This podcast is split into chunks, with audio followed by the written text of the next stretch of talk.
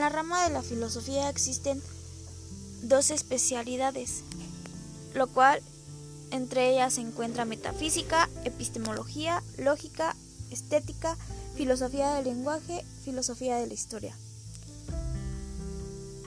La metafísica estudia la naturaleza, estructura, componentes y principios que fundamentan la realidad.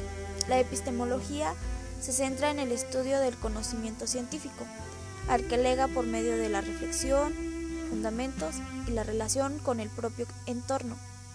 La lógica es la ciencia que estudia los principios de demostración e inferencia válida, también las falacias, las paradojas y la noción de verdad.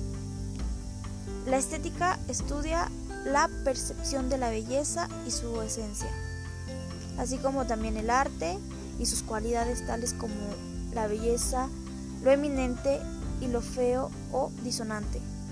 Estudia el origen del, sentimiento puro manifestado como arte. La filosofía del lenguaje estudia los fundamentos del lenguaje de forma general, la naturaleza del significado y de la referencia, la interpretación, la traducción y los límites del lenguaje. Son algunos de los objetos de estudio de esta ciencia. La filosofía de la historia es la ciencia que estudia la forma en la cual los seres humanos crean su historia.